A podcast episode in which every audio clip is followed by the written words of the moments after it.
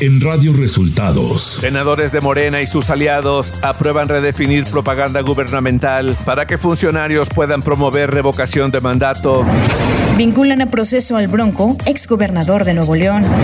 El INE no esconde las casillas para consulta de revocación de mandato, responde el consejero Ciro Murayama al presidente López Obrador. Esto y más en las noticias de hoy. Este es un resumen de noticias de Radio Resultados. Bienvenidos al resumen de noticias de Radio Resultados. Ya estamos listos para informarle Valeria Torices y Luis Ángel Marín. Quédese con nosotros. Aquí están las noticias. La mañanera. El presidente Andrés Manuel López Obrador encabezó la conferencia mañanera de este jueves desde Palacio Nacional, donde estuvo acompañado del Gabinete de Seguridad que dieron a conocer la situación actual del país. Vamos a informar sobre la situación de seguridad, sobre el estado que guarda la seguridad pública. Es el informe mensual que se da a conocer. El subsecretario de Seguridad, Ricardo Mejía, informó que dos presuntos autores materiales del asesinato del periodista Armando Linares, ocurrido en Michoacán, ya fueron identificados. Y se pudieron recuperar indicios y material probatorio que nos permite ya tener identificados visualmente a los autores materiales. La secretaria de Seguridad Federal, Rosa Isela Rodríguez, desmintió que los periodistas que acudieron al funeral de Armando Linares fueran amenazados por hombres armados. Desde ayer, inmediatamente se habló con la familia, exactamente con el hermano del eh, periodista y él nos aclaró que no había pasado eso, que él desconocía absolutamente y que no se había separado del velorio, que esto, esto fue una información totalmente falsa.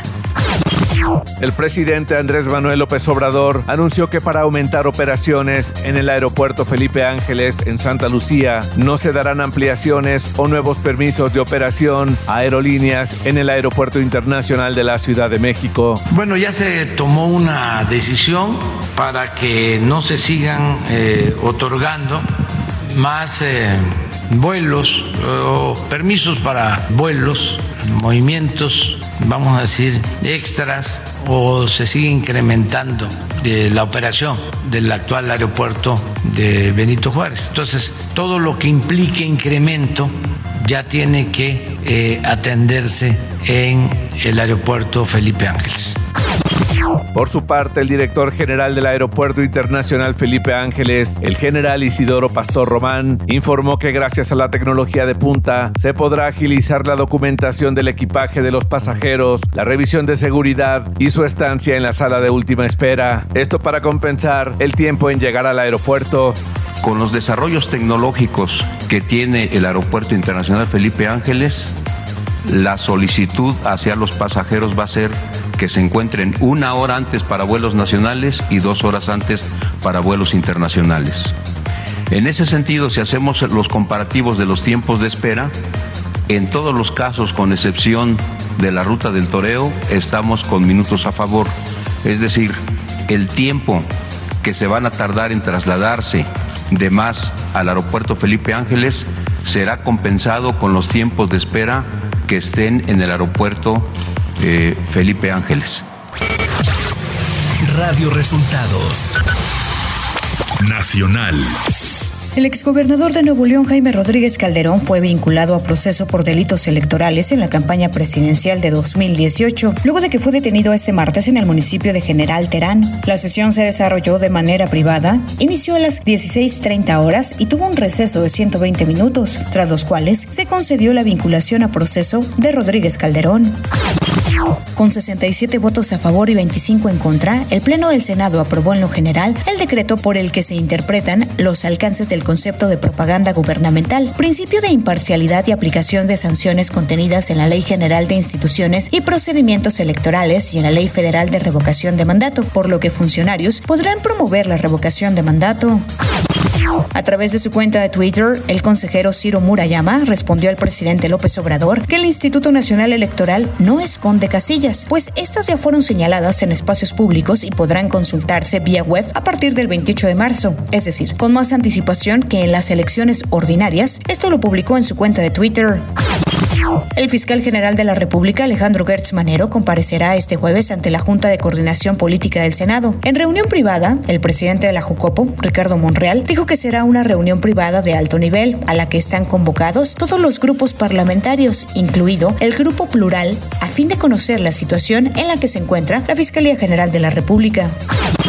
Un tribunal colegiado federal en Ciudad de México le concedió un amparo a Gilda Susana Lozoya, hermana del exdirector de Pemex, Emilio Lozoya Austin, que deja sin efecto la orden de aprehensión que se libró en su contra por el delito de operaciones con recursos de procedencia ilícita relacionado con el caso agronitrogenados.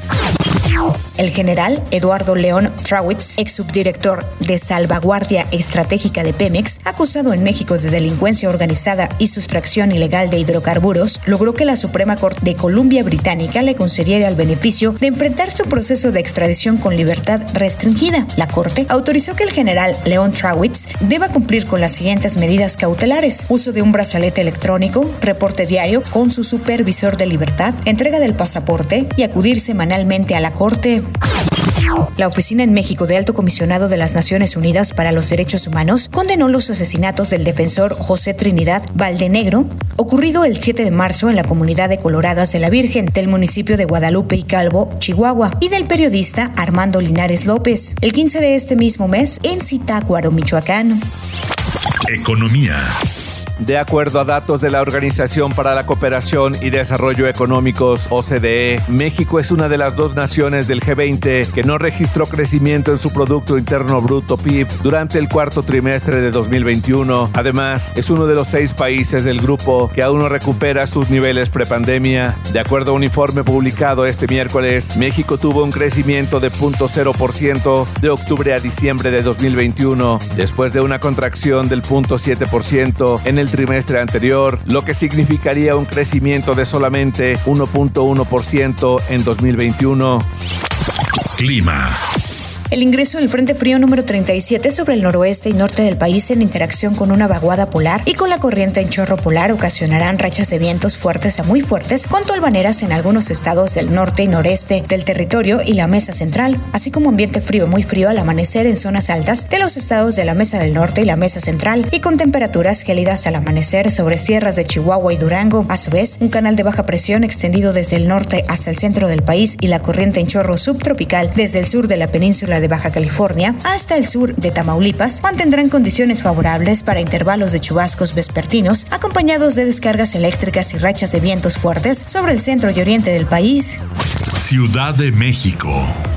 Una jueza de control vinculó a proceso a la alcaldesa de Cuauhtémoc, Sandra Cuevas, y a otros tres funcionarios de la demarcación por los delitos de robo, abuso de autoridad y discriminación. Durante la audiencia que se celebró este jueves en el reclusorio norte, la jueza de control ratificó las medidas cautelares que le impuso el pasado lunes, entre ellas la separación temporal de su cargo, además de la prohibición a salir del país. La Fiscalía de la Ciudad de México cateó un lujoso domicilio vinculado a Mauricio Toledo, exdiputado del Partido del Trabajo, acusado de enriquecimiento ilícito, que será extraditado desde Chile. Hace unos días su hermano fue detenido por los mismos cargos. Información de los estados. De acuerdo a información de Edgar Ledesma, reportero de Milenio, reporteros recibieron amenazas a un hombre armado en donde se realizaba el velorio del periodista Armando Linares en Zitácuaro, Michoacán. Edgar Ledesma reportó que una persona con pistola en mano se acercó a él y sus compañeros, quienes acudieron a realizar la cobertura del servicio fúnebre y les ordenó que se retiraran del lugar. El gobierno de Estados Unidos autorizó este miércoles la salida de personal no esencial de su consulado en Nuevo Laredo, Tamaulipas, en los límites con Laredo, Texas, debido a las condiciones de seguridad, luego de que el pasado domingo integrantes del crimen organizado dispararon contra esas instalaciones. Se informó que a partir del 15 de marzo, el Departamento de Estado no será capaz de ofrecer servicios consulares de rutina en el Consulado General de Nuevo Laredo. El Tribunal Electoral del Poder Judicial de la Federación revocó temporalmente la designación de Américo Villarreal Anaya como precandidato de Morena a la gubernatura de Tamaulipas. Esto luego que el aspirante Maki Esther Ortiz Domínguez impugnó la determinación del tribunal local que había confirmado la precandidatura de Villarreal por considerar que este no atendió la totalidad de los argumentos presentados en contra del dictamen de registro de precandidatura única a la gubernatura. Un incendio consumió una manzana entera en Guadalajara, Jalisco. Esto tras el incendio de una refaccionaria. Se informó que el fuego afectó los negocios vecinos. Personal de protección civil, así como bomberos de Zapopan, Tlaquepaque y Tonalá, apoyaron a los bomberos de Guadalajara. Por el incendio fueron desalojadas al menos 77 personas que viven en casas aledañas. Hasta el momento no había reporte de personas lesionadas. Radio Resultados. Internacional. La Organización Mundial de la Salud anunció este miércoles que postergará su evaluación de la vacuna rusa contra el coronavirus debido a la situación inestable. La doctora María Angela Simao, experta en vacunas para esta agencia de la ONU, dijo en conferencia de prensa que funcionarios de la OMS iban a ir a Rusia el 7 de marzo para inspeccionar las instalaciones donde se fabrica la vacuna rusa llamada Sputnik V. La evaluación y las inspecciones se han visto afectadas por la situación, añadió y explicando que la delegación ha tenido problemas para reservar vuelos y para usar tarjetas de crédito y otros temas operativos.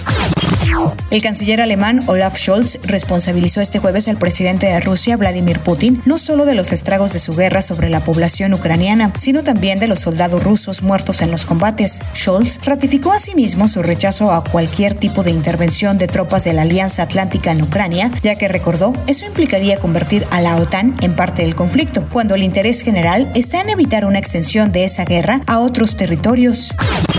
Rusia rechazó este jueves la decisión de la Corte Internacional de Justicia, el más importante tribunal de la ONU, que ordenó el miércoles a Moscú poner fin inmediatamente a sus operaciones militares en Ucrania. Moscú rechaza la medida cautelar dictada la víspera por la Corte Internacional de Justicia que exige a Rusia suspender de forma inmediata las operaciones militares en Ucrania, declaró este jueves el portavoz del Kremlin, Dmitry Peskov.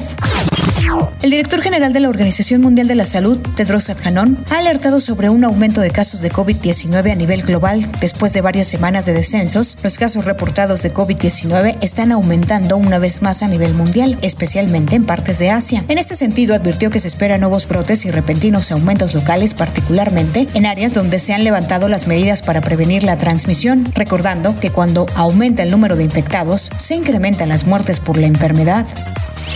Tecnología. Google celebró este miércoles el Google for Games Developers Summit 2022, una cumbre para desarrolladores de videojuegos donde ha compartido novedades sobre la próxima generación de servicios, herramientas y funciones en las que ha estado trabajando recientemente, entre las que se encuentra la llegada del servicio Juega mientras descargas, con la que se podrá jugar un videojuego sin la necesidad de que se haya completado la descarga desde Google Store, la cual estará disponible en Android 12 próximamente. La compañía tecnológica Electronic Arts EA no celebrará este año el EA Play Live, un evento anual en el que los jugadores pueden conocer las novedades de los próximos lanzamientos de la compañía y que habitualmente tiene lugar en el marco de la feria E3. Un representante de EA ha confirmado que la desarrolladora no celebrará un evento ya que este año las circunstancias no se alinean para mostrar todo en una única fecha. Espectáculos. Billie Eilish, Lil Nas X, Olivia Rodrigo, Jack Harlow y Brothers Osborne, quienes están nominados al Grammy 2022, darán un show musical en la gala de esta 64 edición de los premios, informó la organización en un comunicado. A esta actuación se sumarán otros músicos también candidatos al galardón en distintas categorías como Brandy Carly, el grupo surcoreano BTS y el 3 de abril se llevará a cabo la entrega. Televisa dio a conocer que durante el estreno de la serie El último rey se registró un récord de audiencia. Según un comunicado emitido por el conglomerado Televisa Univisión el pasado lunes 14 de marzo, el primer episodio de la serie fue visto por más de 8 millones de personas. La serie se transmite de lunes a viernes a partir de las 20:30 horas por medio del canal Las Estrellas de Televisa en México, pese a que la familia de Vicente Fernández había alegado ante las autoridades que no contaban con derechos, con lo que las autoridades notificaron que debían detener su estreno. Deportes.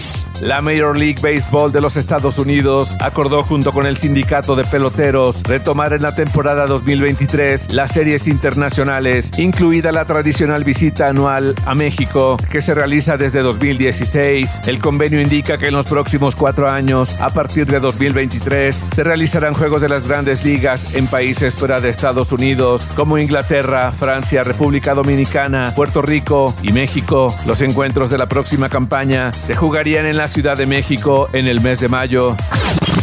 Los Pumas de la UNAM lograron la hazaña y obtuvieron su pase a las semifinales de la Liga de Campeones de la CONCACAF tras igualar el marcador ante New England y llevarse la serie en tanda de penales. Por su parte, la máquina de Cruz Azul se clasificó también a las semifinales de la Liga de Campeones de CONCACAF tras derrotar dos goles a uno al Montreal en el marcador global después de lograr un empate a un gol visitando al conjunto canadiense. Y hasta aquí las noticias en el resumen de Radio Resultados. Hemos informado para ustedes Valeria Torices y Luis Ángel Marín.